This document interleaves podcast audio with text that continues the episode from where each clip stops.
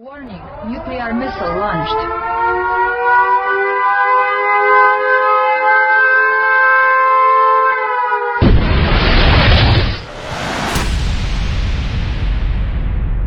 你好，我大石头，欢迎收听这一期的剧毒药品。啊，这一期的剧毒药品太毒了，威力无穷啊！什么东西威力无穷？原子弹。对，这一期我们就要说原子弹之父奥本海默。这电影不是马上要上映了吗？英国、美国合拍的，而且说是投入巨大。嗯，现在在外媒上评价非常高。嗯，所以这个电影上映的话，我一定会去看的。那三个小时，我愿意给他。我对这个电影的原著小说还是相当熟悉的，本来我就对物理呀这一块儿就还挺感兴趣的。你看，我除了这个之外，我有一个神奇广播那个节目，就是对什么 飞碟呀、现代物理啊、化学这块儿本来就挺感兴趣。所以你说奥本海默，那我好好跟你聊聊呗。奥本海默可不是你想那么简单，这个人本来就非常有争议。我说几件事给你听。呃，有人说他在大学期间就试图用毒苹果把自己的导师要毒死，哎，最后学校发现了，把他开除了，然后另外一个学校把他要去了。他不止一次跟美国的总统在白宫吵架，好多年都有人怀疑他跟美国的共产党有什么联系。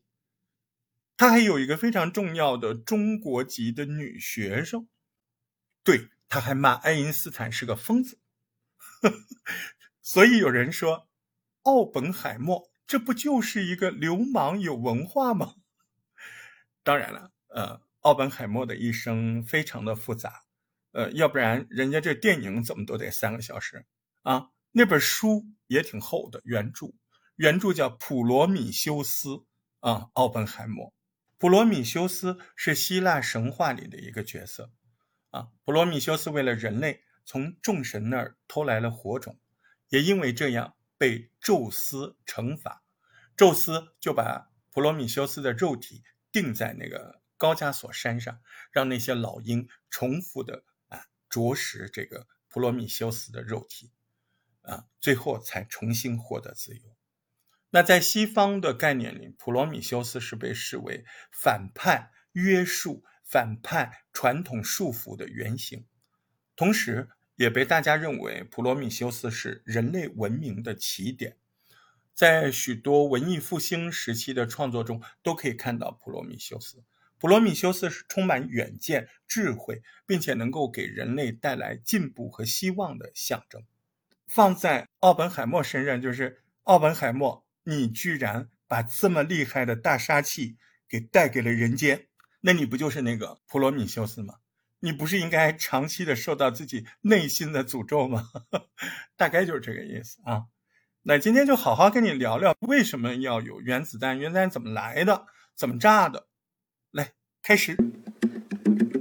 读热门影视剧原著，探索故事原本的样子。欢迎收听《剧毒剧毒药品》。欢迎收听《剧毒药品》。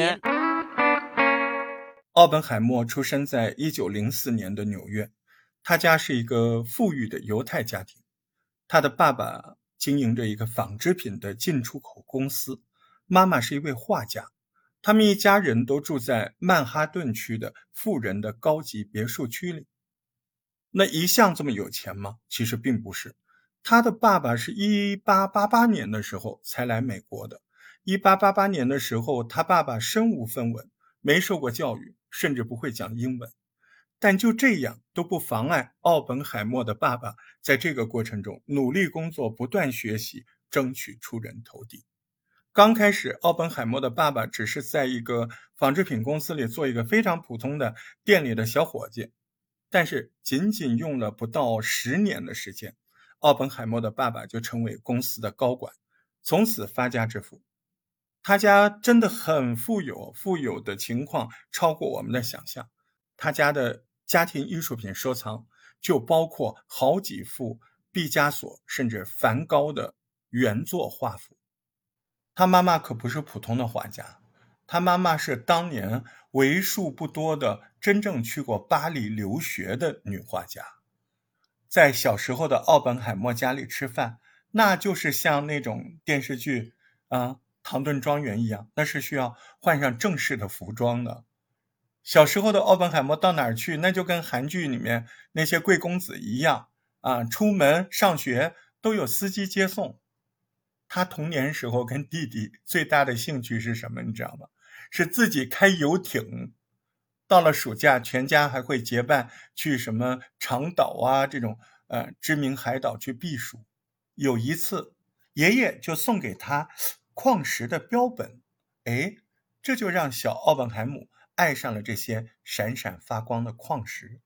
他开始研究起来了，买书，还帮助石头做分类标识，帮石头抛光，分析它们物理现象。在十一岁。奥本海姆就成了业余的矿物学家，那不是说说的，因为他那时候已经成功的加入了纽约地质学会，还发表了论文。这么出色的小孩，有没有缺点？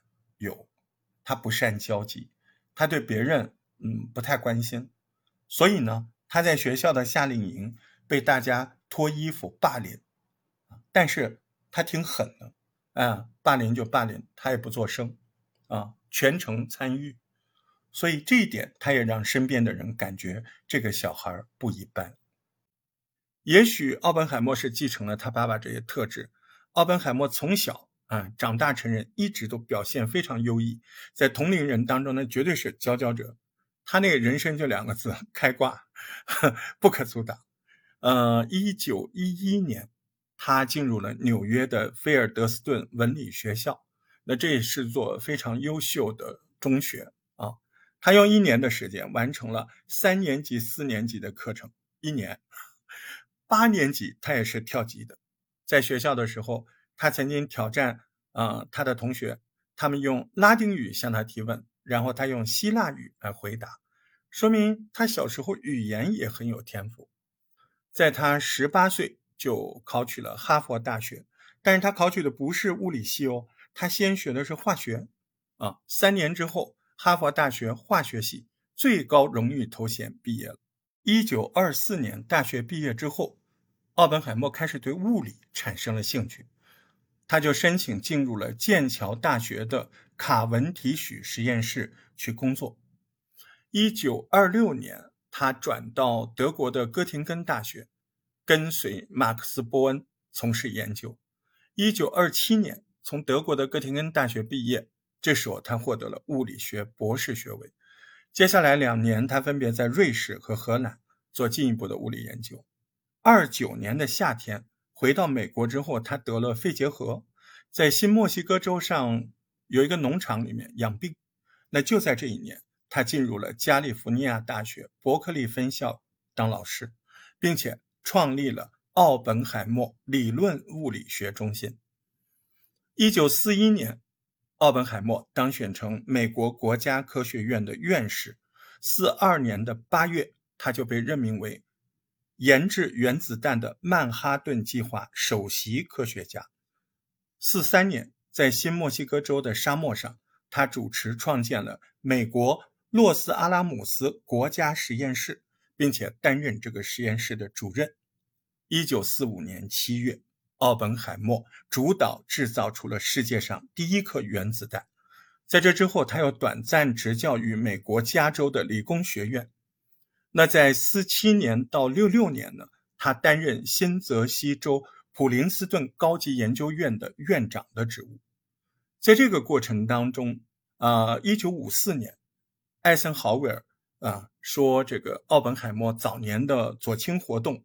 还有说，奥本海默曾经延误了美国政府发展氢弹的战略决策，用这两个罪状起诉奥本海默，甚至怀疑奥本海默是苏联的代理人，啊，对奥本海默进行全面的安全审查，并且吊销了奥本海默的安全特许权。一九六五年，奥本海默诊断出了肝炎，身体不太好。六六年。他就退休了，从普林斯顿高等研究院的院长职务退下来。六七年二月十八号，奥本海默因喉癌在美国新泽西州普林斯顿市去世，享年六十二岁。他死后火化的骨灰撒到了英属维尔京群岛。奥本海默，他这个样子就不是普通人的样子，他有着一副异于常人的外表。奥本海默是什么样子？在那本原著小说当中，作者描述他的头颅就像一个一碰就碎的蛋壳，说他的后脑勺很大，脖子很细，很容易让人联想起古埃及的木乃伊。他的眼睛非常的蓝，带着一种警觉而且是冷酷的目光，看上去炯炯有神，但是又露出冷峻清苦。这种目光好像只有在。暹罗猫那种猫身上才能找到。从正面看，看上去很英俊；从侧面看呢，又有点像傻瓜。奥本海默兴趣也特别广泛，在哈佛大学做科学研究的同时，他还大量阅读各种文学作品。他还喜欢写爱情诗，做风景油画。他还研究梵语原文的《博家梵歌》，拥有一段。非常强烈的苦行僧的经历，他的语言天赋也非常的厉害，法语、德语、意大利语、拉丁语、希腊语、梵文，还是一个老练的骑手和水手。所以呢，那个原著的作者说他是多产浅薄的涉猎者，兴趣广泛。对。所以，兴趣广泛就是他没有足够的耐心，沿着一个专业的方向深入下去。所以后人说他，结果往往是他打开了一扇门，别的人走进去有了重大发现。比如说黑洞的研究就是一个极好的例子。他有着异于常人的才华，当其他物理学家的理论研究不下去的时候，跟他聊聊，他总能给别人灵感启发。帮助人家完成更好的论文方向，但是他就是过于广泛的兴趣，让他没能够超越诺贝尔物理学奖获得者保罗·狄拉克。所以那年是保罗得奖了，他没有得诺贝尔奖。他知道什么是真正的出类拔萃，但是他自己又没有办法实现，所以可能他有的时候会不可避免的感觉到悲哀。奥本海默性格中的多重性。所以就导致他的人生有一些悲剧的性质。那本原著的传记当中，作者就非常娴熟地揭示了奥本海默有一点撕扯的分裂的性格。作者说，莎士比亚悲剧主角中所有的缺点，奥本海默都有，比如说雄心勃勃、傲慢、嫉妒、精神宣泄、同情、恐怖、优柔寡断。他的个性像一个具有截然不同的两极的一个词体，啊，这个词极热情似火，极具说服力，让人着迷；那另一个自己极度傲慢，为人尖刻，让人畏惧，不能容忍一点点委屈。他身边的人，有些人觉得他行为古怪，性格内向，我行我素。你看他身边其实呃老朋友很少，没有几个。从小就很敏感，很孤独，而且好几次发现他有忧郁症的倾向。他自己就说自己是一个冷淡而又善良的小男孩。你看，在一九二三年，那时候他十九岁，他给他的中学老师写文章，他说：“嗯，我辛苦劳作，写下了无数的论文、笔记、诗歌、故事和垃圾。”我去数学图书馆读书，去哲学图书馆怎么样？怎么样？我在三个不同的实验室里制造恶臭，呃，我读希腊文、失礼、失言，我在书桌里找信件，我希望自己死了。你看，十九岁的小男孩写出来的东西，可以看见他性格中的混乱、多重性，还有矛盾性。实际上。奥本海默承受着极度忧郁的折磨。拿现在的医学判断，他应该是有一定的忧郁症的倾向。好多年，他都徘徊在那个边缘，哎，精神崩溃的那个边缘。呃，他在剑桥大学做研究的期间，就是他的化学大学生涯刚结束，他不是找了那个卡文提许实验室工作吗？那块儿就差点出了大事儿。一九二五年、二六年的那个时候，他开始化学毕业了，他对物理产生了兴趣，他就申请进入了剑桥大学的当时很著名啊卡文提许实验室，那是国际一流的物理实验室。由于奥本海默在学生时期，他一直都是学霸，对吧？但是你要知道，你这时候你换了一个学科呀，是不是？哎，你以前你可能经常觉得别人实力都不如你，对吧？但是你要知道，第一，你现在从化学换到了物理；第二，您可是没见过高人呢。为什么这么说呢？因为当时他实验室的导师帕特里克·布雷赫特这个人，这个人也不得了啊！这个人他没有比呃奥本海默大几岁，但是这个人也是一个天才。所以，当奥本海默遇到这个导师的时候，个性就越来越极端。这个期间，他压力过大，精神状态非常不稳定。在剑桥的时候，奥本海默的导师是同样聪明、同样天才的帕德里克·布莱克特。你要知道，没过几年，布莱克特在随后的1948年就获得了诺贝尔物理学奖，而且。布莱克特比奥本海默只大几岁。奥本海默最初希望研究实验物理，但是由于他在实验室里那种笨拙的表现，还没有能够让布莱克特看上眼，对不对？两个人都是天才，那对于奥本海默来说，这个是一个非常罕见的挫败。而且最可恨的是，那个布莱克特总是表现出难以置信的轻松自如。这就让奥本海默非常难接受，而且那个时候他都考虑转行，我不要学这个实验物理了，我去学理论物理。这时候布莱克特对奥本海默施加压力啊，觉得你这是懦弱，哎，你天赋很好，你要继续。诶，这么一顿教训让奥本海默更加不爽了，因为没有哪个天才喜欢别人对自己发号施令，天才的人生我们这些平庸的人是不懂的。一九二六年啊，在一个岛参加度假的时候，奥本海默表现得非常焦躁不安。那同行的朋友就感觉有点不对，说你怎么了？他终于鼓起勇气说：“他说我我现在我决定了，我必须马上要回学校，我要回剑桥。你知道他干嘛了吗？他在走之前，不知道是不是童话故事看多了，是不是天天看白雪公主她后妈？”哎呦，从他后妈那儿学了一招，是不是？他在度假之前，他在一个苹果上涂上有毒的化学药品。他以前不是学过化学的吗？啊，他把那个苹果涂上有毒的化学药品，放在他教授布莱克特的桌子上。我们这样说是挺好听的，是吧？他不就是想把他老师给毒死吗？结果呢，一路上呢，人家聊聊，哎，他又觉得这个教授挺好的呀，对吧？就是人家也是为自己好啊，所以呢，越聊在那个旅途上越聊，奥本海默就越后悔，所以以至于呢，他要赶紧做了个决定，我要回家，我不能这么做，这布莱克特至罪不至死，他是为我好的。你要知道，布莱克特也不傻吧？人家也是天才，人家就这么容易被你毒死吗？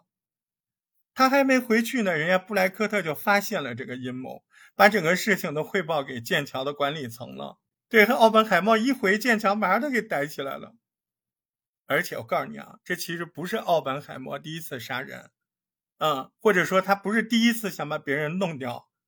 他在剑桥有一次休假去法国的巴黎，他有个好朋友叫福格森，他跟福格森去聊天去见面，这个好朋友。其实感觉到奥本海默情绪不对呀，哦，好像挺忧郁的，那就聊点事儿分散一下呗。那这个好朋友福格森就告诉奥本海默，他说他将要和他心爱的女朋友结婚了。我觉得这些 科学家是不是 都是脑子有屎啊？人情世故一窍不通。哎，人家本来都忧郁了，你这时候你跟人家说你很幸福，你还要爱情结晶了，你马上要结婚了。你这不是激怒人家吗？是吧？你是这么安慰患有抑郁症的朋友吗？结果，奥本海默并没有觉得这是一个好消息，反而被刺激了，猛地扑向他的好朋友福格森，并且试图掐死他。哎呦，还好那个福格森呢，呃，可能呢这个身强力壮，很轻易的就把他挡了回去。但是从此以后，这福格森觉得，嗯，这奥本海默有点可怕，对吧？哎，奥本海默跟福格森是没什么事儿啊，朋友之间大不了来往少一点呗，人家也不会去报案，对吧？勉强私底下解决呗。但是现在你是沙教授啊，而且这个教授是国际型的著名的物理学天才小王子啊，过两年就要得诺贝尔的人。你企图杀一个导师，这就不可能无人过问。所以很快这个事儿就传到了剑桥的学校最高层，啊，当时大家比较统一的意见就是把他开除呗，嗯，但是到底要不要叫警方呢？好像没有达成一致，嗯，反正最后奥本海默得到的是留校察看，哎，而且要告诉他要定期去伦敦最有名的精神病专家。啊，对他进行精神鉴定，为什么会这样？那很多历史学家还有哎写文章的传记作者哎都去查找了，他们都认为 主要是奥本海默他爸妈有钱，花了钱了，是不是？肯定啊！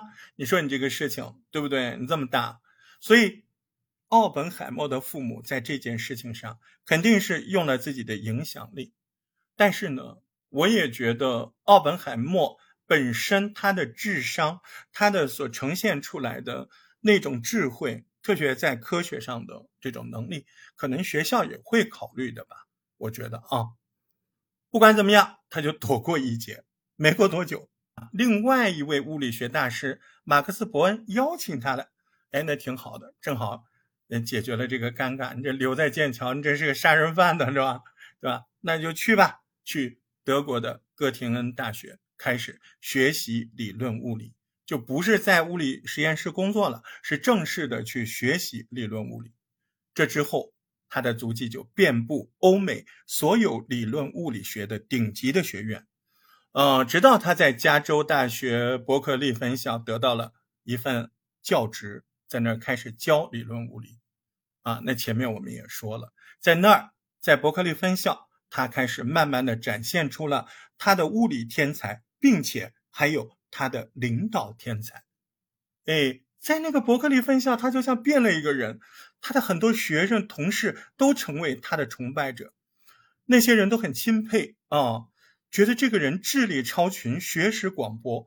最重要的是，他私底下非常令人着迷，但是在公共场所呢，又感觉很冷淡。有人会觉得他是个冷漠的人，但大多数大家还是觉得他是一个令人印象深刻的天才，而且是一个唯美主义者。在伯克利分校的期间，他已经在同事还有学生中建立了这样一个名声，那就是他总是知道什么是最重要的事情，首先会去优先解决。虽然当时他要带十多个学生和六七个博士后学者。但是他总是能够和每个人找到哎合适的话题，这样他就很快的从副教授提升到了全职教授。如果说科学是一种智商，生活还有管理是另外一种智商，我们可以把后面一种叫做实用的智商。我觉得这几年就是他在这个学校任教的这几年。我读到这个时候，我就有一种感觉，我觉得他在这个时候实用智商的部分一下子好像提高了很多很多。他这方面的优势是不是在这个时候积累的？我感觉在这个时候，他实用智商部分充分的发展和展现了，这就为他未来成为曼哈顿那个项目的领导者铺平了道路。负责原子弹研究的曼哈顿计划是格罗夫斯将军。当时，这位将军找遍了美国，希望能够找到一位合适的人来领导这个原子弹的研究。你要知道，当时奥本海默接受这个任务只有三十八岁，那比将军手下很多人都要年轻。就是一项需要实验型工程师技能的工作，他还是个理论物理学家。而且，你看奥本海默的朋友圈，他还有点政治问题。他的朋友里面有很多共产主义者，虽然说在当时美国知识分子圈里，共产主义者是很普遍的事情，但是你现在是要参与到美国国家安全的重要武器研发计划，这还是个非常大的机会。处于人生上升期的他意气风发，甚至在进入曼哈顿项目的安全调查表当中，他大辣辣的写道：“我虽然不是一个共产主义者，但是我基本上是西海岸所有共产主义前沿组织的成员。”奥本海默当时想不到的是，就这么几句话，在几十年之后，成为追随他一生的噩梦啊！当时曼哈顿项目的候选人有很多，他是唯一一个一点管理经验都没有的人。他那个样子虽然挺帅的，但是形象也不敢让人恭维，总是穿一个磨得破破的鞋子，戴一个怪怪的帽子。最重要的是，他对各种实际的设备非常不熟悉。他是搞理论物理的呀，所以对于各种设备一窍不通。有人当时就挖苦他说：“给他个汉堡摊子，他都不知道怎么去推。”奥本海默对这个不在意，哎，估计是那几年他积累了实用管理智商，让他知道怎么抓住问题的关键，怎么推动问题往前走。这个估计就是赢得格罗夫斯将军的支持最重要的点。所以他在格罗夫斯面前竭尽所能，充分展现自己的才华。格罗夫斯事后回忆说：“说奥本海默这个人确实让人难以抗拒，他就是一个天才。”将军说：“奥本海默就是一个真正的天才。”格罗夫斯将军本人是麻省理工学院毕业的工程师。这样就使得格罗夫斯选择奥本海默的一个重要的原因，不论是他在理论物理学上杰出的成就，还是他对于设计制造原子弹所需要的各方面的实用技能，还有广博的相关知识。那作为军事工程师出身的格罗夫斯将军，他深深的明白，这个项目的领导者不能简单的只是啊一个在物理学上的诺贝尔奖获得者就可以，他这是需要多个科学。技术各种领域的知识技能融合在一起，当然，他最看重的还是奥本海默极度自信的那种野心。格罗夫斯本人在科技领域，对，不是佼佼者，他是个军人嘛，啊，所以他可能更多的身份展示是个将军。某些学者甚至毫不掩饰对将军的亲密啊，觉得你不就是个将军吗？啊，你看你那个工程师什么啊，你真的懂吗？你要知道，这就是伯乐伟大的地方。很多伯乐本人并没有机会表现出出类拔萃的时候，但是这些伯乐，他们可能一生都在挖掘天才的能力，让那些天才与众不同。奥本海默认为，原子弹设计不可能只靠一个领域的突破，必须在多个学科的齐头并进当中，才有可能找出一个切实可行的推进操作办法。这就是众多候选者中第一个提出来这么敏锐观点的科学家。为了达到这个目标，奥本海默还提出要建立一个中心实验室。格罗夫斯发现，哎，自己不知不觉就认可了这个奥本海默的观点。就和他后来正式一样，整个曼哈顿工程需要解决军事、物理、化学、冶金、工程诸多方面的问题，那不是一个单纯的物理学家就可以完成的。而且很快，这个实验室就在美国的新墨西州的沙漠上开始建设。由于这个研究目的的特殊性，美国的军方打算把它变成军队实验室。所以，所有的科研人员都必须是军人。奥本海默甚至还给自己定做了一套中校的军服。但是很明显，这个成天香烟不离手、瘦骨嶙峋的家伙，并不能并不能通过美国军方的体检。再加上其他科学家觉得都没有必要，干嘛非要参军？最后这件事也不了了之。啊，你可以想象，在这样一个实验室，无数顶级的世界级科学家。绝对不可能接受在军队里习以为常的那种纪律啊、禁令啊，对吧？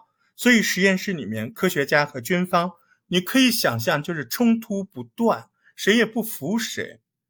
而这正好给奥本海默一个绝佳的机会。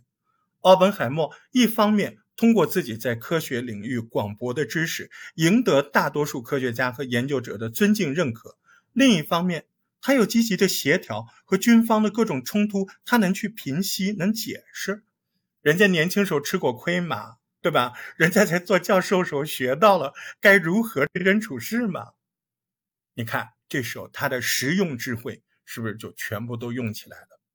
很多参与曼哈顿项目的研究者事后都在回忆说，奥本海默最大的贡献不只是在这个过程中提出了多少惊人的建议和发现，而是他从不在办公室里对谁啊发号施令啊怎么样啊，在每一个重要的决策关头，奥本海默从来不逃避，都是亲力亲为的带着大家一起参与。这毫无疑问让所有研究人员都感受到了，他们是一个重大工程里面极具参与感、绝不可缺少的一员，不是机器，不是一颗螺丝钉，每个人都很重要。这也就在实验室里创造了一个前所未有的、充满激情、挑战的这种氛围的调调，而这种氛围对于原子弹研究最后的成功，那就起到至关重要的作用。这可以从1938年诺贝尔物理学奖得主费米他的观察中得到验证。费米是从芝加哥实验室调过来的，他发现这跟芝加哥实验室完全不同啊！啊，科学家们的士气和平常实验室的氛围完全不一样。在芝加哥还是在墨西哥的实验室，大家都很清楚，如果原子弹是可能的话。德国人很可能在这场竞赛中已经领先了。在芝加哥的实验室里，很多科学家对这种可能性经常感到沮丧、抑郁，不太自信，觉得就是骗人的吧，根本就怎么样，对吧？但是在奥本海默的实验室，由于奥本海默非常有魅力的引导，即使人们想到了这种可能性，他只会激励他们更努力地往前冲，以赶超德国人。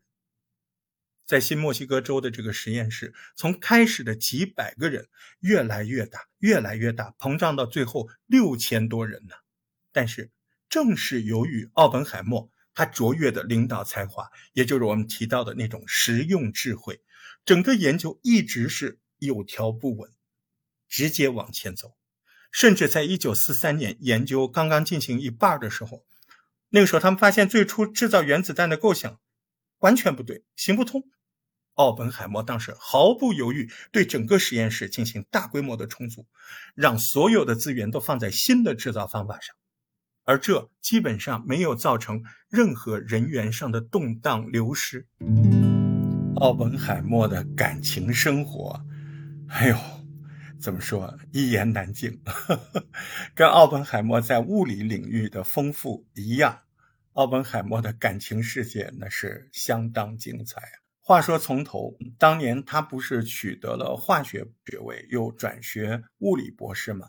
哎，在那个时候，他精神状态开始经过长期的治疗变得稳定了，他就到加州的理工学院去任教，在那儿认识了一个好同事，那也是诺贝尔化学奖的得主劳伦斯，他们就成了好朋友，他们互相都很欣赏，但是这个。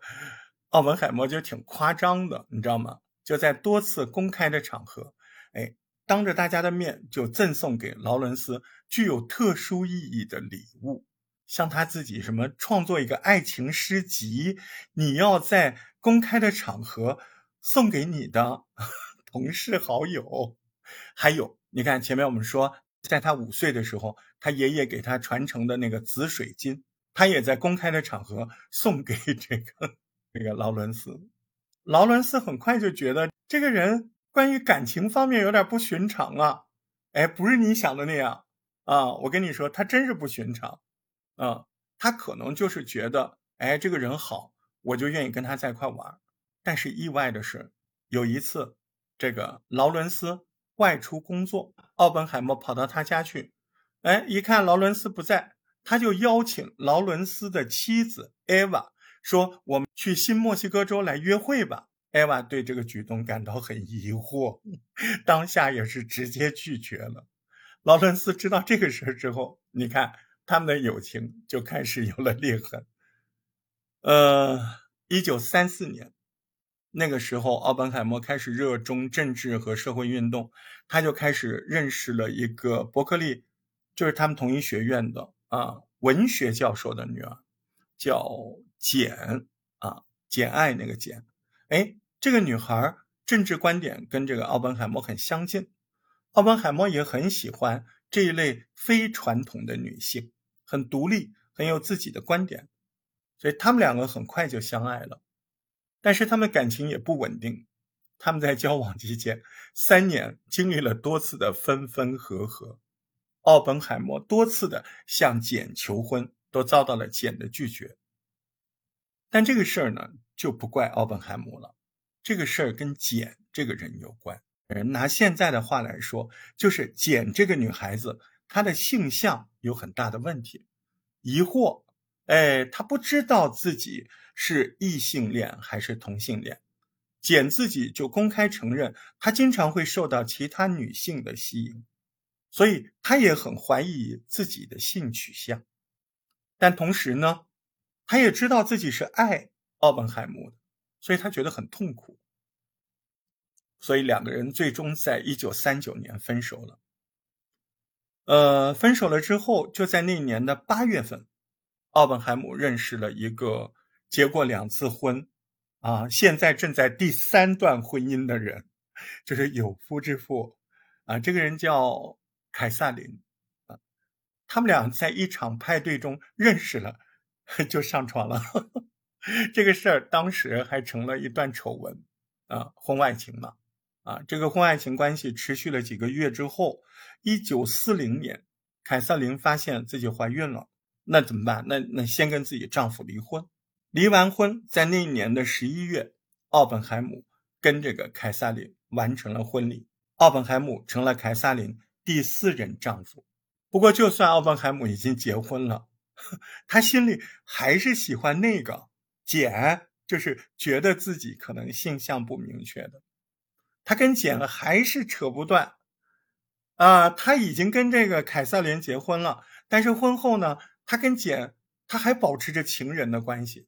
这种事情一直到一九四四年，简因为忧郁症自杀，在家里结束了自己的生命。就这样，奥本海姆和简他们之间关系才算是画了个句点。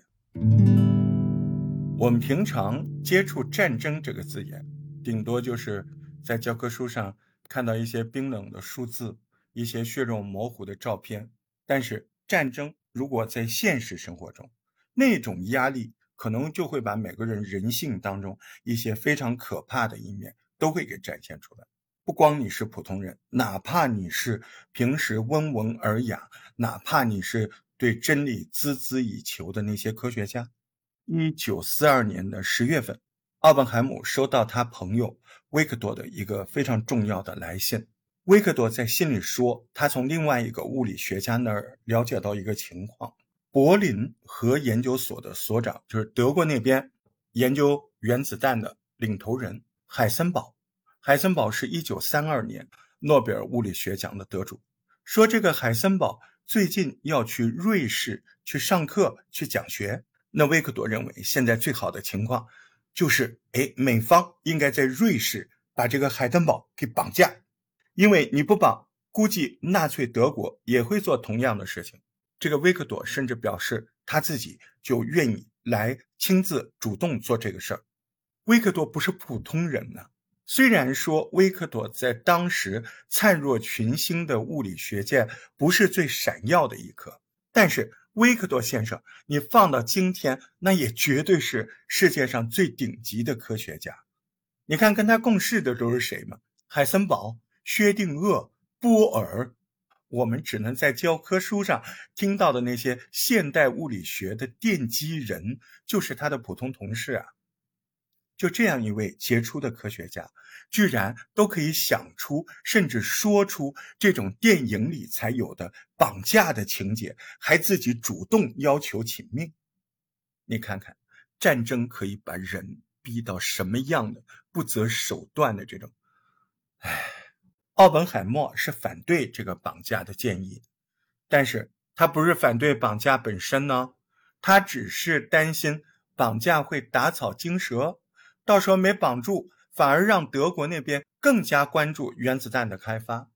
在奥本海默把这个事儿汇报给那个格罗夫斯将军的记录当中，奥本海默他还是觉得这是一个非常好的机会。那格罗夫斯将军本人不但对这个想法非常的感兴趣，他直接就派出了特工去瑞士。好在最后一刻，他决定取消了。他取消的是绑架的计划吗？他最后取消的是刺杀的计划。换句话说，如果他不取消，估计海森堡就被杀掉了。啊，如果就说这么点儿，你就觉得这些科学家、这些所谓的看上去像书呆子，能够做出的最疯狂的事儿就是这样吗？更可怕的还在后面。一九四三年的五月份。曼哈顿计划的一个研究员提了个建议，什么建议呢？就是说，哎，我们用这个放射性污染之后的食物，它不就可以杀人吗？我们来投放这个受放射性污染的食物，却杀死德国人、日本人。你要知道，说这个话的人是谁？如果你了解一些物理学方面的基础，你一定听过这个叫费米的人。他是一九三八年物理学的诺贝尔奖得主。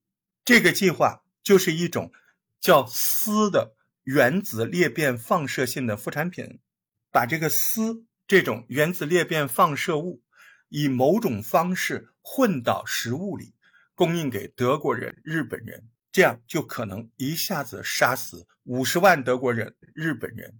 奥本海姆似乎对这个计划也非常感兴趣。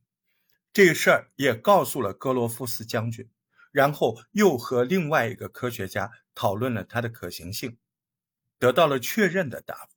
在讨论了要解决的各种技术问题之后，奥本海默得出结论：这个放射物的剂量很有可能分布不均匀，所以即使你投下去，可能被杀害的人并不会这么多，而是少的很多很多。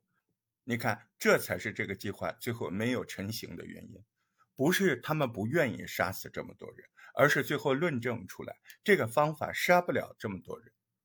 我跟你说，他们那时候一天到晚都愿意设计新的方法来杀死数十万的敌人。当然了，也有历史学家站出来说，说奥本海姆故意设了一个五十万这么大的不可能的数字，其实是婉转的在拒绝这个方案。我不知道这个事情是讽刺还是让人觉得不安。当德国纳粹在集中营发明了所谓的毒气室，大规模的杀死犹太人的时候，你看大洋彼岸一群科学家也在讨论着怎么大规模的毒死德国人。一九四五年，当时的日本放下豪言壮语，说要用一亿国民守护天皇，这时候直接被两颗原子弹炸成了小丑。完美的诠释了什么叫死鸭子嘴硬。奥本海默就是这两颗原子弹的总设计师，所以奥本海默被称为原子弹之父。其实最早设计原子弹的是他吗？不但不是他，也不是美国，率先开始原子弹研究的是德国。原子弹的理论基础核裂变是一九三八年德国科学家意外发现的，在这个理论基础发现的第二年。就是一九三九年，德国率先在海森堡的带领之下开始研发原子弹。这个时候，逃亡到美国的爱因斯坦率先意识到德国的野心，所以爱因斯坦和他助手赶紧起草了一封密电给当时的美国总统罗斯福。他告诉罗斯福，德国正在开展核武器的研究，他建议美国要赶紧投入研究。罗斯福听劝。一九四一年，美国正式开启核武器的研发行动，行动的代号就是咱们熟悉的曼哈顿计划。这个项目的科学总顾问就是奥本海默。不过这个时候，在研发基础上，美国是落后德国整整一年的时间。如果德国率先把原子弹投入战场，那对于盟军来说是一场巨大的灾难。原子弹的原理，那说简单也简单，无非就是用中子轰击核裂变材料，核裂变材料发生裂变之后，产生更多的中子，同时释放大量的能量。新产生的中子再和裂变材料发生撞击，循环往复，裂变材料就会被连锁轰击，从而释放出不可想象的毁灭力量。裂变材料分为铀二三五和钚二三九。日本广岛爆炸的那颗代号为“小男孩”的原子弹就是铀弹；日本长崎爆炸的那颗是钚弹，代号为“小胖子”。理论上，钚弹裂变释放的能量更高，威力更大。只是可惜，长崎那颗钚弹打歪了，被一个小山谷给吸收了。我告诉你，如果那个钚弹当年没打歪，嗯，那我跟你说。现在日本的地图早就不是现在这个样子，那个布弹没打歪，会比广岛那颗的威力还要厉害一倍以上。轰击裂变材料需要大量的中子，那么多的中子去哪儿找呢？没错，这就需要咱们提到的核反应堆。核反应堆的原理和原子弹本身没什么区别，不光能产生大量的中子，而且能释放出能量用于发电，但是。必须得维持控制和冷却，让它维持一个稳定的状态。如果这个稳定状态没有控制好，那就是玩火自焚。那到时候没炸着别人，先把自己给炸了，那可不是闹着玩的呀。前苏联切尔诺贝利事故，再看看日本的福岛事故，所以比比谁最惨，那还是人家日本被别人炸两次还不够，自己还整了一个什么核泄漏事故，对吧？为了增加中子的数量，减缓中子的运行速度，需要一种增值的物质，最常见的就是重水。所以看上去很简单的原子弹，其实有三个技术难题。第一个就是裂变材料的提纯，第二个就是怎么把核反应堆控制到一个稳定的状态，第三个就是重水的生产。除了技术问题，还有一个大家很容易忽略的问题。你想要把一个理论上行得通的技术实现出来，那你就需要大量的实验。因此，原子弹的研究涉及到数以千计的专业科学家、工程师，上百个部门。所以，怎么找到这么多专业的科学家，制定一个高效的组织结构，让他们很稳定的合作配合，这就是当年奥本海默需要面对的一个难题。为什么德国提前一年开始研究，到最后投降没造出原子弹呢？第一就是科研投入太少，德国一直对原子弹的实现保持怀疑的态度，压根儿没有投多少资源在上面。第二个，大家应该知道，德国当时大量迫害犹太人，导致四分之一的顶级科学家被迫离开了德国，其中就包括前面说的爱因斯坦。所以他的科研人才不够用。最后一点就是，盟军多次对德国的科研设施、工厂实施轰炸，比如德国唯一的重水工厂就多次遭到英国的秘密袭击。那你再看看美国，集齐了大量的顶级科学家、工程师，并且政府呢也给力，专门划出了一块地儿让他们随意做实验。在奥本海默的带领下。各个小组有效协作，突破了各种技术问题。在一九四五年七月十六号，首次引爆原子弹，从此人类进入了核武器时代。曼哈顿计划从启动到第一颗原子弹投入战场，仅仅用了三年的时间。不知道德国看到这个场面是什么感想？其实话说回来，就算是德国抢先一步研发出原子弹，其实对二战其实没什么影响。因为以当时的工业生产能力，所能生产出来的原子弹数量根本就没能有几颗。你看看，就是美国费了那么多年时间，也就造出来两颗，两颗都送给日本了，对吧？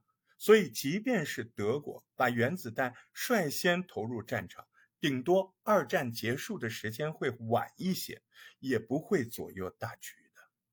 这之后，奥本海默就成了科学的代言人。成了家喻户晓的名字。照片出现在《时代周刊》上。原子弹的研究成功，让奥本海默在军队、在科学界威望达到了一个新的高度。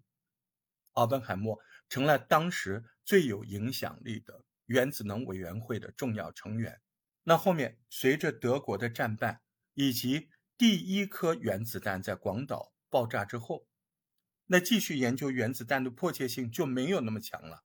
而且第二颗原子弹的投放，就让曼哈顿计划里面好多科学家他们感到愤怒，感到绝望，因为他们觉得第二颗没有必要，完全没有必要。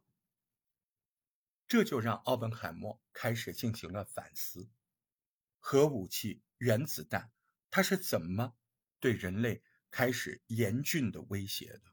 一九四五年十月份，奥本海默获准。杜鲁门总统的接见，在这次会见当中，奥本海默说，他觉得自己因为原子弹、因为核武器，手上沾满了鲜血。他这样的话让当时的美国总统杜鲁门大为光火，并且立刻终止了这场会面，而且他直接告诉他的副国务卿，说话说的很脏，他说：“我再也不想在办公室见到这个。”这个傻叉的，哎，我用傻叉这个词儿，就差不多，甚至比傻叉这个词儿还要脏。在一九四九年八月，苏联成功的进行了第一次原子弹爆炸之后，那是不是美国要继续研究氢弹，就成了当时美国科学界、军事界一个非常重要的议题。那当时奥本海默是顾问委员会的主席啊，他就反对发展氢弹。但这个建议被当时的总统杜鲁门扔到了一边。奥本海默还有其他几位重要成员看到局势变成了这样，那么在任期到任之后呢，就离开了。哎，我不做了，行吧？对吧？不再寻求连任。之后，奥本海默就在各种公开的场合反对继续研究氢弹，并且推动美国和苏联签署联合禁止。核武器的禁令，这一系列行为就让奥本海默慢慢的站在了当时的政府、军队和那些强硬派的对面。但是重要的是，奥本海默当时的威望、社会影响力，让更多的华盛顿的高官他们开始担心。担心什么？担心奥本海默关于原子弹的看法将会在政府、军队、科学界甚至社会上产生一些。不利于军方的、不利于政府的危险的影响。那这些人当中呢，就包括联邦调查局 FBI 的局长胡福。那这个胡福呢，其实他老早就在调查奥本海默。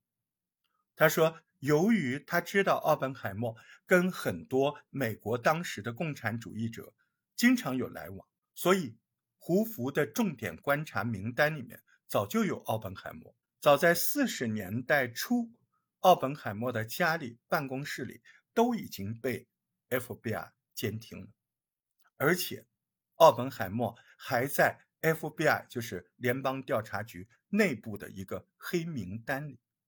这个黑名单很吓人的，这个黑名单上的人，就是可以在国家紧急状态下随时被逮捕。在一九五四年十一月。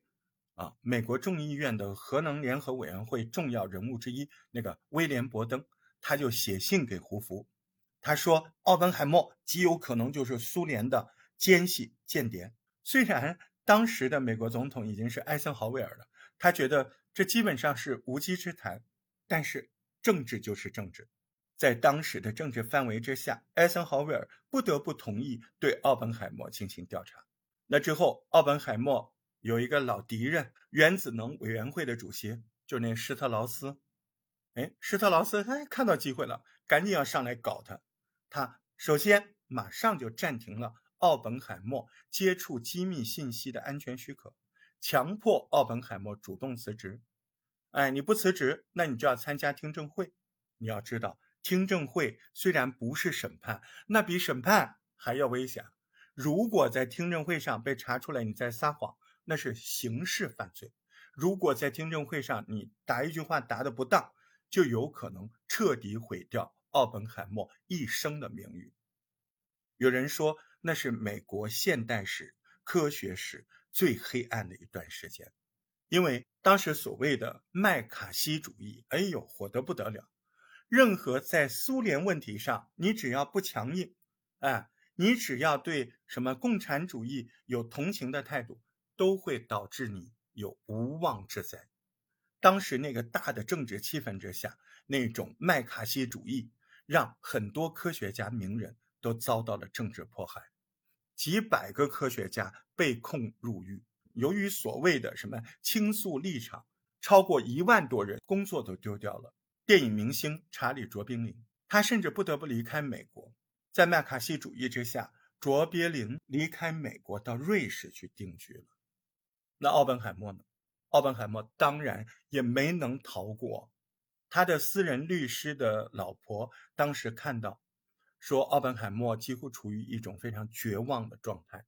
由于长期过度的焦虑、疲惫，奥本海默的学术生涯还有公共形象可能就此就完结了。但是，奥本海默的实用智商，对我在节目前面就说过，奥本海默。不同于一般科学家，就是他在做教授的时候，他开始发现自己在做大学生的时候实用智商不够，做教授的时候他把这课补回来了，情商、说话的智慧，在这一刻让他不像一个普通的科学家，这些东西再次把奥本海默从深渊中拉了回来。这时候的奥本海默，他决定拒绝辞职。我就要参加听证会，他不怕。在听证会上，包括当初挖掘他的伯乐格洛夫斯将军来了，甚至少数科学家也做出了一些对他不利的证词。但是，也有更多的科学家、更多的政府官员、军官都站出来为奥本海默辩护。最有戏剧性的是，他在听证会上。甚至上演了一出装疯卖傻，他当众自称为白痴，这使得很多人觉得他是不是精神状态不太稳定，他是不是不太适合继续担任要职？而事后证明，他选择参加听证会是个非常明智的决定。最重要的是，由于他的安全保密许可反正都要被取消，他有什么要担心的？他不需要为了保全自己而被迫所谓的啊。什么通共分子什么怎么怎么，那就会给自己科学和政治留下一个污点呢。在那场听证会上，公开指责奥本海姆的科学家爱德华泰勒，经过那场事情，爱德华泰勒在科学界自己是名誉扫地，最后开始完全被学术界由于你这个人的人品，爱德华泰勒被科学界学术界排除在外了。还有奥本海默那个宿敌，原子能委员会的主席斯特劳斯，他在一九五九年，他想争取商务部部长的职位，遇到很多已经升任要职的奥本海默的老朋友们，他们这时候会同意吗？不可能，对吧？当时还在担任参议员的肯尼迪投下关键的一张否决票，在事实上。终结了施特劳斯的政治生涯。奥本海默本人则是被认为是当时的美国麦卡锡主义的牺牲品，让好战分子极不公平的标榜，使得奥本海默在科学界的形象反而更加的光辉。那场听证会之后，奥本海默基本淡出了政治界，从那个时候开始在全世界巡游演讲，但是由于他。长期的吸烟导致了喉癌，在一九六七年二月份去世。奥本海默一生桃李满天下，那你说他有没有带过中国籍的学生？有没有中国的物理学家跟随他学习呢？还真有，而且还是个女性的物理学家，不但对物理学的贡献非常的大，而且自己的这个家庭背景也很特别。有人说她叫核弹女王，那这个人呢叫吴建雄，建设的建，雄伟的雄，一听是个男孩的名字。他是出生于江苏省太仓市一个书香世家，地道的苏州人。他爸爸是叫吴忠义啊，吴忠义。呃，爸爸对女儿寄予了厚望，就给他取了一个男生的非常阳刚的名字。那吴建雄。十一岁就考上了苏州女子师范大学，在校期间，吴健雄学习非常刻苦。在这个学习的过程中，小小的吴健雄接受了一些新观念的洗礼，他开始思考人生，对未来有了不一样的抱负。爸爸也鼓励他继续读书，攻读学位。一九三零年，吴健雄凭借自己的努力，考上了当时咱们中国的中央大学，也就是后来著名的南京大学。刚开始，吴健雄学的是数学，啊，在那个过程中受到居里夫人事迹的影响，吴健雄一年时间的努力，顺利转到物理学专业。他的毕业论文研究的是布拉格定律，然后由于这个布拉格定律这篇毕业论文，他从中央大学毕业，同时获得学士学位。之后，他就来到中央研究院，开始靠着出色的能力得到了大家的认可。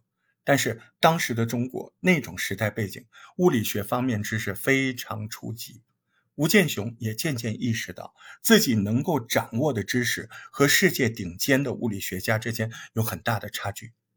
他决定远赴美国，对，就是加州大学伯克利分校，奥本海默就在那儿当老师当校长呢。对于吴健雄来说，来伯克利分校学习物理并不顺畅。第一，她是女生。第二，语言，对吧？你别说那时候，现在都不容易，何况是那个时候。经过多方的努力，吴健雄最后成功的成为了原子弹之父奥本海默的学生。从此，他跟随奥本海默在物理实验中表现出对物理极度的狂热。一九三八年，他就跟奥本海默开始原子核裂变物理研究，孜孜不倦的努力。吴健雄发现了放射性同位素铅气，并且在原子核裂变都有重大的发现。吴健雄把这一研究成果进行梳理，发表在《物理评论》上。《物理评论》是美国最有影响力的专业杂志。这个成果当年一经发布，引起了轰动。哎，这个中国女孩怎么这么厉害？大家一发现，哎，所以原子弹研发奠定了基础之后，吴健雄。也加入进来，他不仅收获了学业的果实，在这儿，他也收获了人生最重要的伴侣——吴健雄的老公，谁呢？袁家骝先生。袁家骝是谁？袁世凯的孙子。这样就明白了吧，家世显赫吧，对吧？袁家骝啊，不仅有袁世凯这样的爷爷，而且袁家骝自己素质非常好。接受过良好的教育，在美国，在伯克利，两个异乡人，两个年轻的男女，因为对物理的共同的爱好和追求，他们在一九四二年结为夫妻。从携手相伴到走入婚礼，他们选择在美国洛杉矶举行了盛大的婚礼。参加婚礼的好多都是学术界的泰斗。他们结婚之后，生活很甜蜜，互相鼓励。得益于她老公袁家骝先生的支持，吴健雄可以把心思更多的放在物理学的学术钻研上。随着二战的爆发，美国加入战争，曼哈顿计划、原子弹计划紧急的提上日程。吴健雄的老师奥本海默，对吧？哎，参与其中，这也是吴健雄后续能够参与到这个计划当中的引线。一九四四年，吴健雄受邀参与了绝密的曼哈顿计划，成为了唯一一个参与这项绝密计划的中国籍物理学家。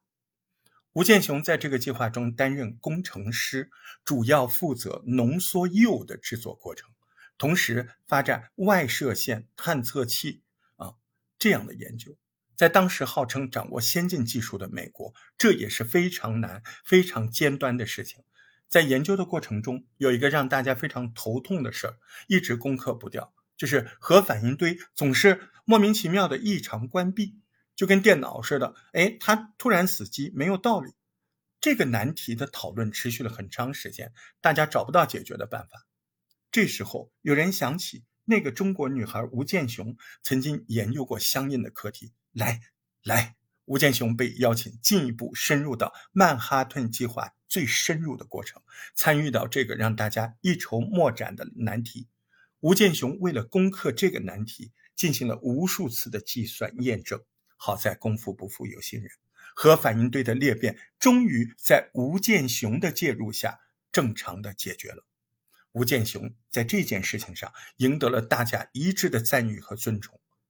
你要知道，在当时，即使是美国那种社会环境下，从事研究工作的基本上都是男性，女性群体不是相对，那就是被轻视。但是吴健雄，一个柔弱的中国女物理学家，她的存在扭转了这个局面。你们所有男人，所有的男性物理学家解决不了的事情。我解决了，不是说我比你们强，但至少我们是平等的，还真可以这么说。如果没有吴健雄解决的那个问题，原子弹就不可能这么快被造出来。曼哈顿计划的难题被吴健雄解决后没多久，第一颗原子弹就在美国试爆成功了。原子弹的爆炸成功结束了世界大战的动荡，而吴健雄也一跃成为。物理界一颗闪耀的明星。不过，令人感到不平的是，原子弹计划落幕之后，曾经参与研发人的名单上居然没有吴健雄。有人说，这个原因不外乎是国际歧视，甚至是性别歧视。一直到一九九二年，这位人称伟大的原子弹之母，她的卓越功绩。才被世界承认。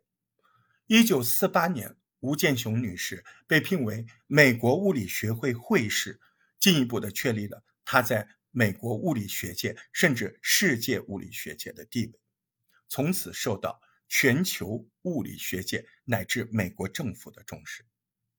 这也有问题了，美国政府就不愿意放弃这么优秀的科研人才，让吴健雄归国的路程障碍重重。一直坚持，一直坚持，终于在一九七三年，阔别故乡三十多年的吴健雄，终于踏上了中国的国土，回到思念已久的祖国的怀抱。从一九四九年新中国成立，吴健雄的民国护照作废，啊，给他出国参加各种学术会议造成了很大的障碍。为了可以到世界各地参加学术交流。吴健雄不得不加入美国国籍，当然，他加入美国国籍也跟他呃参加曼哈顿计划肯定是有关系的。吴健雄在物理界没有因此停下脚步，他随后投入到贝塔衰变的研究过程中。曾经也有科学家对这个做过研究，但不同的科学家得出的结论不一样。吴健雄思索是不是实验的过程中哪儿出了故障，为了验证自己的猜测。他改进了实验的过程，最后得出的结果和费米的理论完全一致。在吴健雄鼎力相助之下，李政道、杨振宁证实了宇宙不守恒定律。那这一发现极大的推动了物理学的前进的步伐。李政道、杨振宁也因此发现获得了诺贝尔物理学奖，这也是华人史上第一个诺贝尔。由于当时对国籍和女性性别的不公正对待，吴健雄本来也应该一起获得的殊荣，他没有拿到。很多年之后，吴健雄这位在物理学界做过杰出贡献的女性才被承认，并且获得了好多好多国际重大奖项。她成为美国首位女性物理学会会长，多项科学院院士。他的名字被载入到。美国科学名人录，吴健雄的心里永远藏着一件没能解决的事情，特别是在新中国建立之初，中美关系开始紧张，导致吴健雄多次尝试回国都没有办法。后来随着中美关系的缓和，吴健雄终于有机会回到祖国的怀抱。为了发展祖国的物理科研事业，他捐资资助他自己的母校，设立吴健雄奖学金。培养科技人才，他在年事已高的时候还多次回国讲学，奔波在各个院校的物理系之间，往返于中美，将自己所学所知传输给自己祖国的下一代。鉴于吴健雄在物理学界这样杰出的贡献，中国科学院的紫金山天文台将国际编号二七五二号的小行星命名为吴健雄星。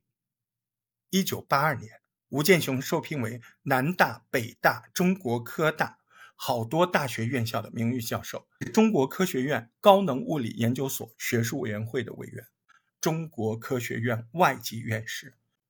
在一九九七年，这位物理学界的泰斗生命在美国纽约走向了终点，享年八十五岁。按照吴健雄生前的遗愿，他的先生就是袁世凯的孙子，把自己夫人吴健雄的骨灰带回了他的家乡苏州刘河镇。他的墓碑上有一排灿烂的大字：“一个永远的中国人。”在墓碑上刻下这排字，一个永远的中国人，是吴健雄生命最后的遗愿。我这个节目是一段一段分好几天录的，因为你猜也能猜着，我不可能一口气讲这么长的时间，而且我讲的时候基本上就只有提纲，没有稿子。我讲到现在，大部分都是讲美国的《普罗米修斯》这本书。对，就是电影的原著，因为我这个节目本来就是更多的是读原著的，但是到这儿我觉得 很有必要说一下这个电影里面啊，因为人物相当的多，所以《奥本海默》这个电影里三个小时，当然诺兰导演非常的优秀，首先告诉你太值得看了，我就是看了那些小样短片，我就觉得不得了。诺兰本身，你看《敦刻尔克》就是他拍的，名片太多了。哎，诺兰这个人，它有一个特点啊，就是它从来不用这个 CG 动画，所以你可以预想一下，在电影中所有的你看到原子弹爆炸的都不是特效。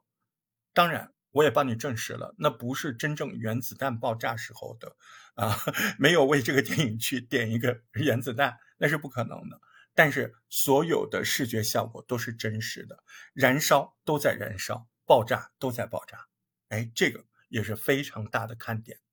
这个电影如果有可能，你去看哎 IMAX，真的啊，一定要去看 IMAX。它在 IMAX 的这个整个这个电影介质的发展上就不得了，它做了很多的首创。就是这部电影《奥本海默》在 IMAX 屏幕的技术上有了很多第一流的首创。嗯，看这个电影的门槛，我觉得，你你还得了解这几个人。我觉得最重要的几个，我说一下。第一个就是丹麦的物理学家波尔，啊，这个人他本身是非常重要的物理学家。他在一九二二年就获得诺贝尔物理学奖，科学界的地位就两个字：崇高啊，仅次于爱因斯坦。他最知名的贡献，那就是他弄了一套原子模型，能够清晰地说明氢原子光谱规律。哎，就这个，这个特牛。再就是互补原理，还有核分裂机制。他在物理学界就是上帝一般的存在。有人说，波尔他只要想。他可以随时见到丹麦国王，甚至是美国总统。一九四四年，他是透过暗杀跑到美国的研发基地，来告诉美国政府他所知道的纳粹那边研发核武器、研发原子弹的进度。一九四一年，就是在他去美国的前三年，他的学生啊，谁呢？海森堡，海森堡都是他的学生。呃，就是发明了量子力学测不准原理的那个海森堡来拜访过他，当时他们俩说了什么？那段对话历史大谜团啊，很多人都想知道。但是无论如何，美国军方还有奥本海默，至少是在那一年，在他的嘴巴里知道了德国纳粹在积极研发原子弹。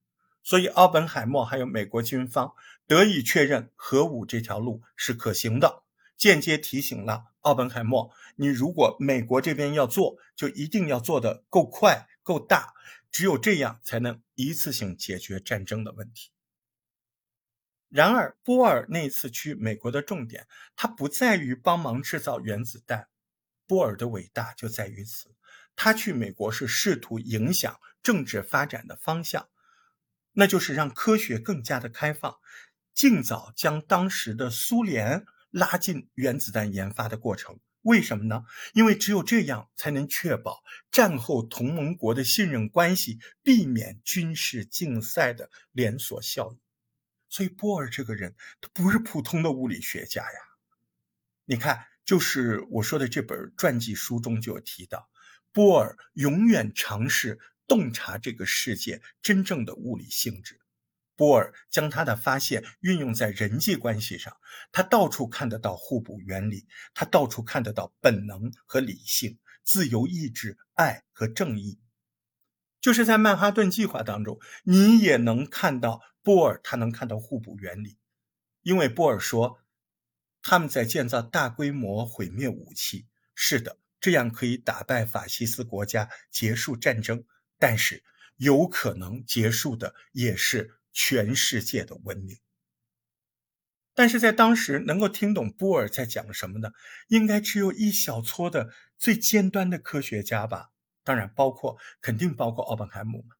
所以，奥本海默也接续了波尔想要开放世界的理想，这也使得奥本海默在战后努力倡议，让奥本海默成了先知，甚至成了殉道者。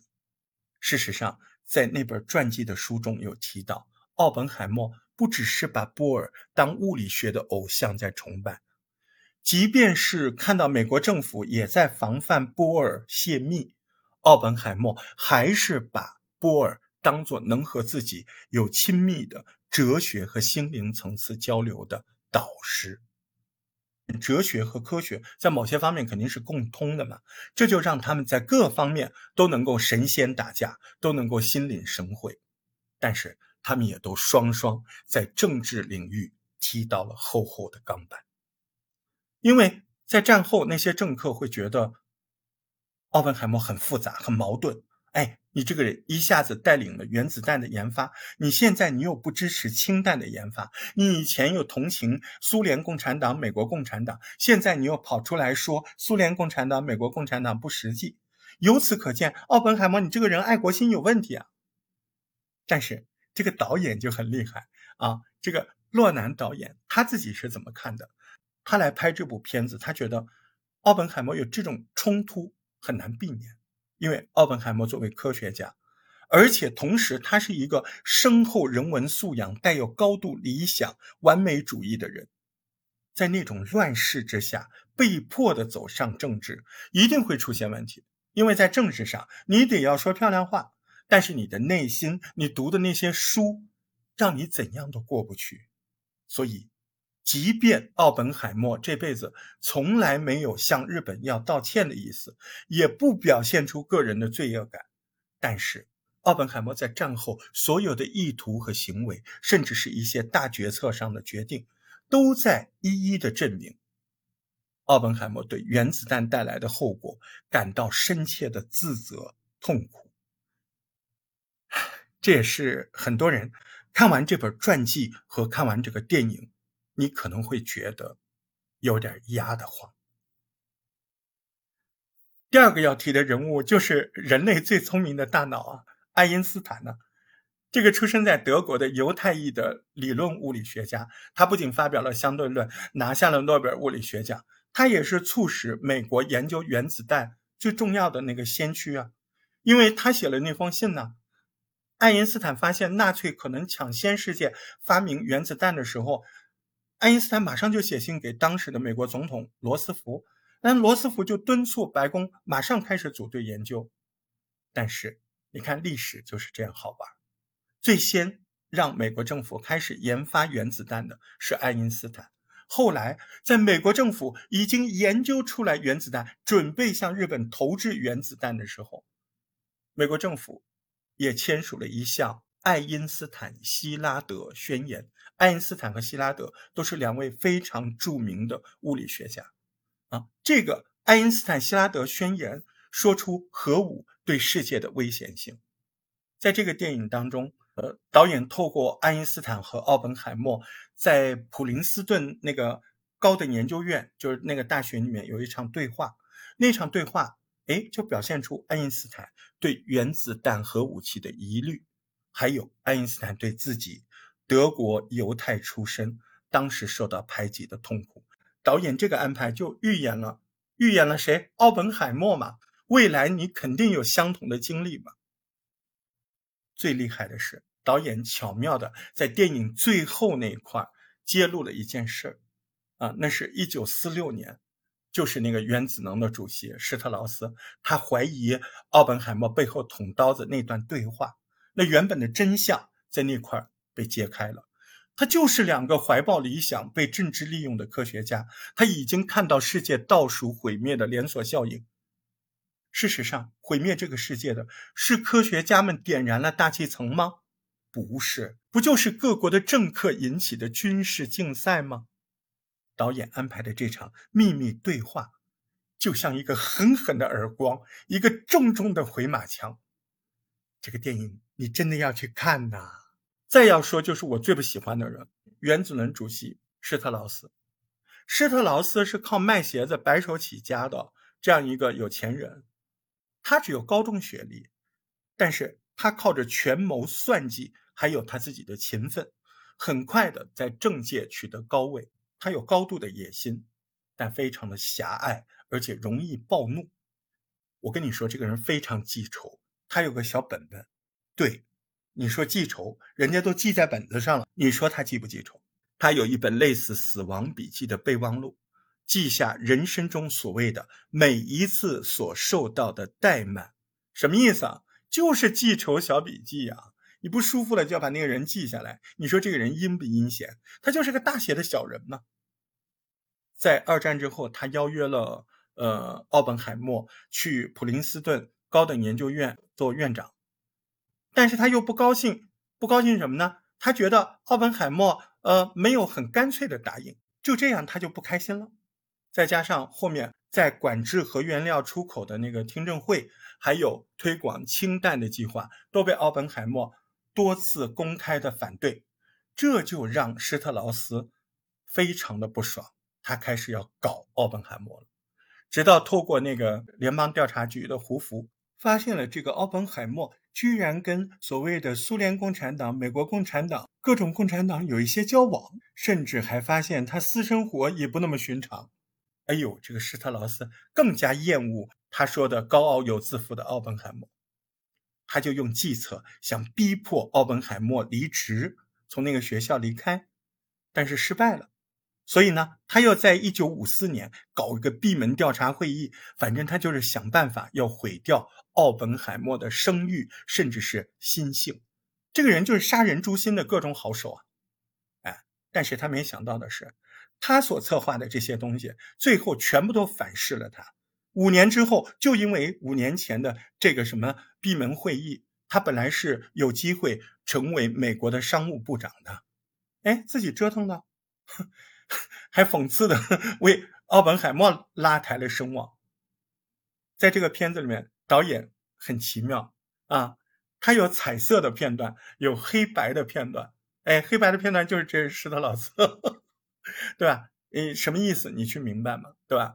他用两种色彩，一个是彩色的片段，一个是黑白的镜头，去穿插呈现施特劳斯和奥本海默两个人同时在不同的时空接受调查，都被公开羞辱的过程，就像他们在顶尖对决，让我们观众看到历史重演的可悲。我觉得太棒了。再要介绍里面的人物。嗯，就是劳伦斯啊，劳伦斯也是非常重要的物理学家，不到四十岁，人家就拿了诺贝尔物理学奖。他的物理学成就是发明穿透原子核的回旋加速器啊，这个太了不起了。一九二九年，奥本海默才二十五岁，到伯克莱任教，他就认识了这个劳伦斯嘛，啊，他们俩当时关系很好啊。节目前面不是说了吗？啊。一个擅长理论物理，一个擅长实验物理，他们都很爱原野风光，也喜欢马术，天天在一块儿，是吧？后来不是因为这个 奥本海默，呃，不是邀邀请人家老婆去玩儿，对吧？两个人淡了嘛，对吧？劳伦斯另一方面，他梦想要建造更大的加速器，但是你造那个规模的加速器需要很大的实验室，那就需要大量的资金。所以呢，劳伦斯他是农民出身，他看钱看得重的，他也知道一分钱难死穷人汉呢，对吧？你想干事儿，你想做实验，你得有钱，所以他就跟商界和政界的人走得越来越近。他积极的加入所谓的各种呃风险投资啊、封闭的精英俱乐部，养成了越来越保守的意识形态。这也让劳伦斯成为了二十世纪初美国企业所带动的大科学的代表人物之一。在大科学中，科学变得更加的入世，在替科技、替军事去做服务。也因此，和主流人士越站越近的劳伦斯。在经济大萧条的期间，就开始变得跟他的好朋友奥本海默渐行渐远，因为那时候奥本海默也变得更加的入世，但是奥本海默入世的方向跟劳伦斯不太一样，奥本海默更加的走进人群，更加的关心政治，不管是西班牙战争还是苏联共产党，我们在电影当中可以看到劳伦斯很激动的提醒。奥本海默，你不要搅入政治，不要，对吧？其实他在乎跟奥本海默的友情，真的很在乎。但是在奥本海默接受调查的时候，劳伦斯却说自己病了，不愿意出席作证。我们就在这儿小小的遗憾了一下，嗯，因为他虽然重视情分，但是他也懂得保全自己了。没办法，这就是历史所赋予的。但我觉得他做的也可以了，我真的能理解他，嗯，特别是像 奥本海默这样的朋友，嗯，没事还约你妻子出去玩，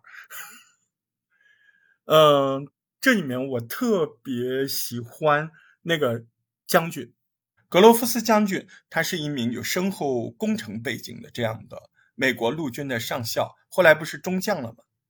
他的个性就是很强悍，很固执。感觉表面上很刻薄、很粗鲁。奥本海默说他是个直率的混蛋，但是你可以看出来，格罗夫斯将军执行力超凡，要不然他怎么会给这个五角大楼赋予重大的责任？而且五角大厦本身的建造计划都是格罗夫斯将军来领导的，所以后来曼哈顿计划就是这个造原子弹的计划，也是。他来直接向白宫负责的，所以格罗夫斯将军作为计划的首领，他跟奥本海默是有相同的地方的。他应该是看人心看得比较清楚的，是聪明人。而且奥本海默也好，格罗夫斯也好，他们应该在合作关系里面都觉得自己有优势。呃，相较于奥本海默的魅力型的。领导团队那种感染型的，格罗夫斯们就是恐吓型的，呃，军人嘛，雷厉风行，嗯，一个红脸一个白脸，在这个里面就配合的挺好的。对于团队来讲，他们两个人就是慈母严父，就是胡萝卜跟大棒子。其实格罗夫斯跟这个奥本海默有点像爱情的关系啊，没有人是占上风的，所以一个代表军方，一个代表科学家，所以他们就算是会吵架。也是基于尊重的，所以虽然格罗夫斯当着奥本海默的面也说过好多难听的话，但是从头至尾，我觉得格罗夫斯是一个妥妥的大写的人，他很光明磊落，甚至到了战后，呃，格罗夫斯将军也一再的宣称，没有人比奥本海默当年更加适合这个位置。你看电影里面有一段，嗯，就是。说起那个奥本海默在雪瓦利尔事件保护好友的那个表现，将军就说，奥本海默在那个事里就像一个天真的小学生。所以其实格罗夫斯将军自己也有写书嘛，他自己的书里面就说，奥本海默无论如何都是一个正直的好人。时间来到二零二二年，奥本海默去世五十周年。美国政府决定废除1954年取消奥本海默安全许可的决定，确定了奥本海默对美国这个国家的忠诚。奥本海默的故事讲的差不多，但是我想我们应该记住的不仅仅是他作为科学家的成就，而是战争带给我们每个人，哪怕是卓越的人群的影响。这些科学家天生都不是坏人，甚至他们在生活中是一些极度热爱艺术、热爱生活的人，非常温善的人。就是这样的人，牵扯到了战争的时候，也会毫不犹豫地选择去绑架，甚至大规模的毒杀普通人。所以战争太可怕。我们更应该记住的是，奥本海默和他的同事们在战后坚持不懈地反对战争，反对各方利用原子能、利用核武器军备竞赛的那种努力。我觉得那才是科学家